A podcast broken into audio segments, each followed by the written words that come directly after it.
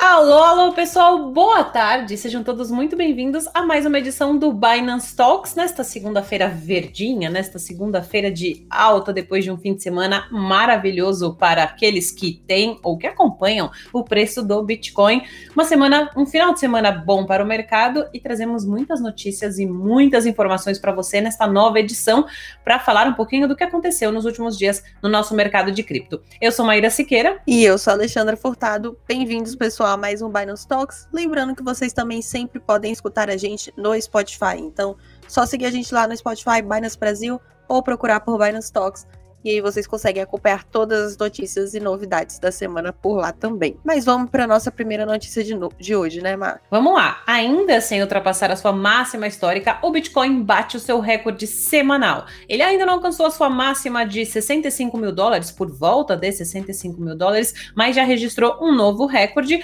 essa semana que acabou no último sábado, alcançando o Bitcoin acabou alcançando o maior preço de fechamento de todos os tempos, de cerca de 61.500 dólares superando os aproximados 60 mil da primeira semana de abril deste ano. Essa nova máxima semanal veio logo depois de um breve recuo para um pouco menos ali de 59 mil, seguido de uma forte recuperação já na hora seguinte para 60.600 dólares. Por volta das quatro da manhã dessa segunda-feira, o Bitcoin chegou a ser negociado em 62.678 dólares apenas 3,5% longe do maior preço que já foi atingido, essa, nesse, na, na, casa dos 65 mil que a gente mencionou anteriormente. Esse otimismo está ligado à expectativa em torno da aprovação do primeiro ETF de futuros de Bitcoin nos Estados Unidos. A gestora, gestora ProShares e a Bolsa de Valores de Nova York confirmaram hoje que esse produto vai ser listado na terça-feira, ou seja, amanhã com taxa de dominância na casa dos 45%, o Bitcoin não subiu ao custo de outras criptomoedas, elevando o valor total do mercado para uma nova máxima histórica. Então,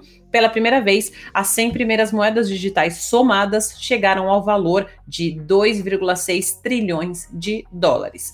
Nesta manhãzinha, porém, as criptos operaram um pouquinho em baixa. Às 7 da manhã, o Bitcoin era negociado em 61.286 dólares, queda de 1% no dia, mas com uma alta de 12,1% na semana. Ou seja, semana que começou animada. Com certeza, semana animadíssima. Quem acompanha a gente aqui sabe que eu tô sonhando com esses 60 mil tem um tempinho, mas hum. vamos esperar aí. Agora, o, o, futuro, a gente sabe que vai pra lua, né? Então. Eu já tô sonhando com os 80 mil, sem querer pedir Olha. demais, mas eu tô sonhando com os 80. mês que vem, até o final do mês, a gente tem que ficar de olho aí, mas vocês vão, vão, vão comemorar aqui com a gente quando a gente chegar lá. Pois vamos para nossa próxima notícia, que é sócios.com se torna o novo patrocinador dos LA Lakers. Então, é, a plataforma global de fan token sócios.com anunciou que é o novo patrocinador oficial da página de Facebook dos Los Angeles Lakers, uma das principais franquias da NBA. No entanto, não foi anunciada a data de lançamento de um fan token da equipe. Então, preste atenção aqui, a gente não necessariamente eles fizeram uma parceria, mas não necessariamente vai ter um fan token. Tudo indica que sim, né? O patrocínio começa a partir dessa temporada e continuará em 2022. A Sócios.com e o Lakers indicaram que o patrocínio será focado na torcida, para que sejam criadas oportunidades para que os fãs do time se envolvam em mais oportunidades, por meio de estratégias de interação focadas nas redes sociais. A plataforma estará presente nas interações dos fãs do time NBA no Facebook, assim como em eventos virtuais. A plataforma também aparecerá nas pesquisas do Twitter do Los Angeles Lakers e até mesmo em algumas propagandas de televisão, principalmente nos jogos Lakers 2K e South Bay Lakers.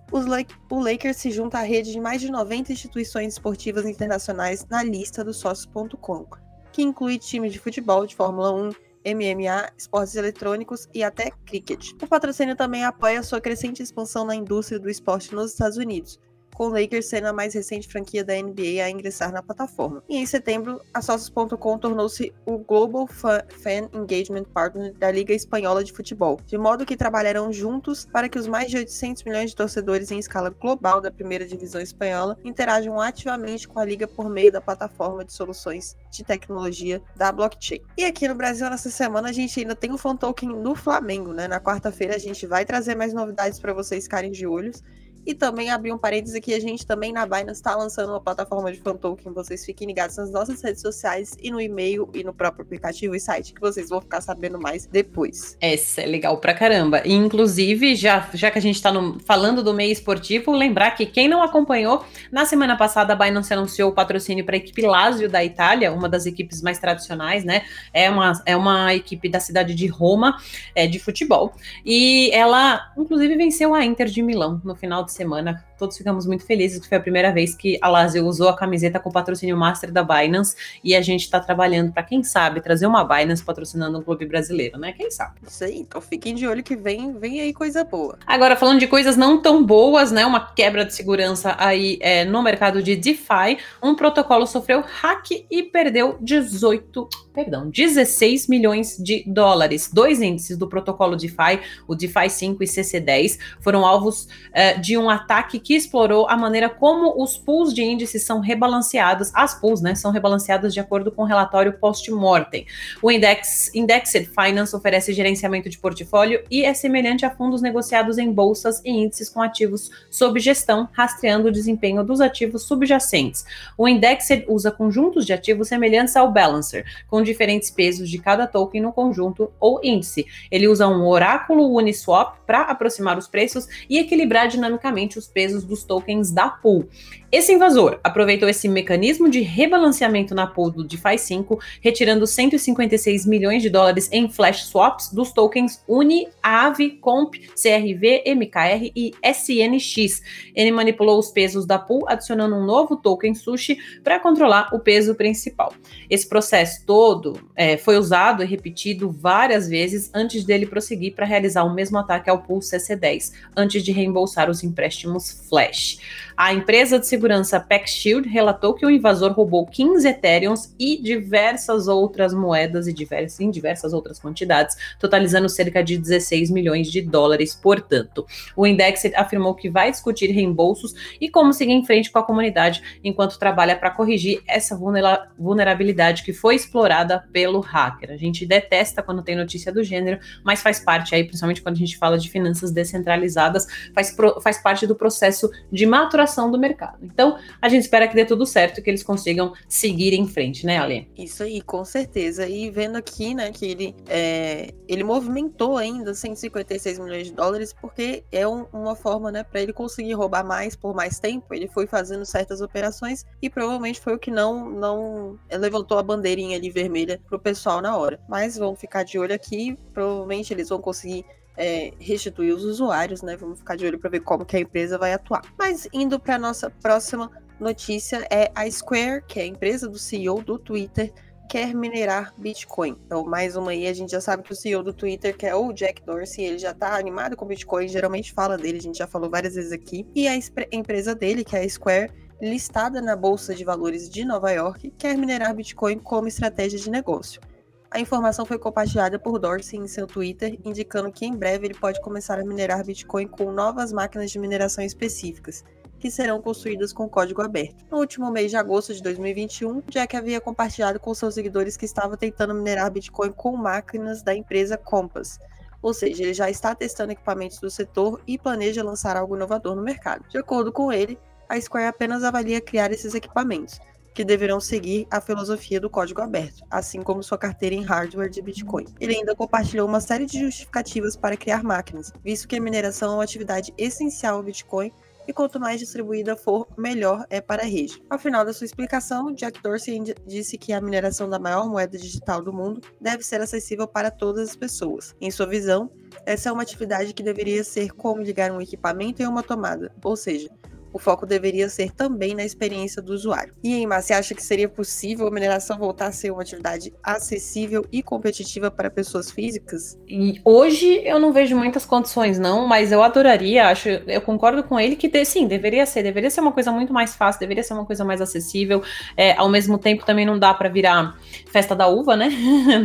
não dá para. Porque provavelmente aí a gente teria uma diminuição gigantesca, né, da, da, da recompensa dos mineradores mas eu acho que esse é um, um bate-papo para a gente aprofundar um pouco mais, é, entendendo quais seriam as consequências para a rede se isso acontecesse e como que isso poderia ser alcançado, né? Hoje realmente não existe muitas condições para que isso aconteça. Isso aí. Mas vamos lá para as nossas variações semanais. Quer dar o start aí, Mac? Hoje tá tudo nem tudo tá verdinho, mas tá bonito. É, no, no, no, no, é, apanhado geral, né, dos últimos dias, não, tá, tá, realmente um mercado verdinho, como a gente disse, com essa, é, esse recorde semanal que o Bitcoin bateu, mas realmente não necessariamente nas últimas 24 horas o resultado é positivo. Trazendo aqui de primeira o Bitcoin, que está na casa dos 61.832 dólares, é, tem uma alta de 1,82% nas últimas 24 horas, como a gente trouxe aí no comecinho, chegou a bater 62 mil hoje mesmo, né, na madrugada.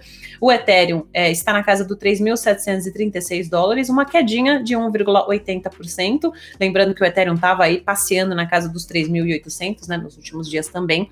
O BNB na casa dos 478 dólares, uma alta de 2,66%. Isso aí. Então tá tudo, tudo subindo, tudo ótimo, mas a gente tem também as criptos que mais caem e que mais sobem. Então, começando para a cripto que mais sobe, a que mais subiu hoje foi a Force, com uma subida de 17,12%. A Force, na verdade, ele é um token de governança, então ele faz parte do Ample Force, ele se chama Ample Force Governance Token. Então, ele é o token de governança dessa Ample Force, é AMPL, a, o ticker dela e os holders da Force podem votar nas mudanças propostas no protocolo da Ample Force ou delegar seus votos para que representantes votem no seu lugar. Já a AMPL é a primeira criptomoeda rebased, que significa que o token foi desenhado de forma que o seu supply, né, o fornecimento circulante, se ajuste, ou seja, ele vai aumentar ou diminuir automaticamente de acordo com as flutuações do preço do token. Então, enquanto a AMPL representa uma moeda independente que funciona como uma unidade financeira, a Força é um mecanismo de governança que monitora a evolução desse projeto. Então, como a gente consegue ver aí no gráfico que está na tela para vocês, apesar de ter tido uma alta, está longe do all-time high deles, então é, é, sempre bom a gente mostrar esse gráfico para mostrar a situação das criptos, como que elas realmente são. Apesar de ser uma das que mais sobe hoje, ela está longe do all-time high dela. E a que mais cai é a CIS. A CIS é a CIS Coin é a plataforma que é uma solução de blockchain de duas camadas. Ela foi construída para combinar a tecnologia que já foi testada na indústria e também para apoiar essas novas tecnologias mais inovadoras que estão chegando no mercado em uma só rede. O objetivo do projeto é construir um protocolo que transforme a experiência da blockchain e combine também o melhor que tem nas redes do Bitcoin e da Ethereum. A gente pode ver aí que apesar de ser a cripto que mais cai, ela também está no verdinho. Então a gente vê que o volume dela aqui tá alto. Então é sempre bom a gente observar mais indicadores além do que só o preço. E é isso por hoje, pessoal, que a gente passou as notícias de hoje para vocês. Lembre-se também de seguir o nosso canal, curtir, acompanhar a gente no Spotify, se vocês sempre quiserem, preferirem escutar a gente no carro, limpando a casa, é, dirigindo, trabalhando. Então, só conferir a gente lá no Spotify. Exatamente, pessoal. Obrigada pela companhia. A gente volta na quarta-feira para saber como está esse mercado, para a gente trazer as notícias também é, que terão acontecido aí no mercado até lá e para a gente acompanhar então se o mercado está verdinho ou vermelho, como é que ele está, quais são os grandes destaques e as moedas de maior ou é, de maior valorização ou de maior desvalorização. Um grande abraço e até a próxima. Até a próxima, pessoal. Tchau, tchau.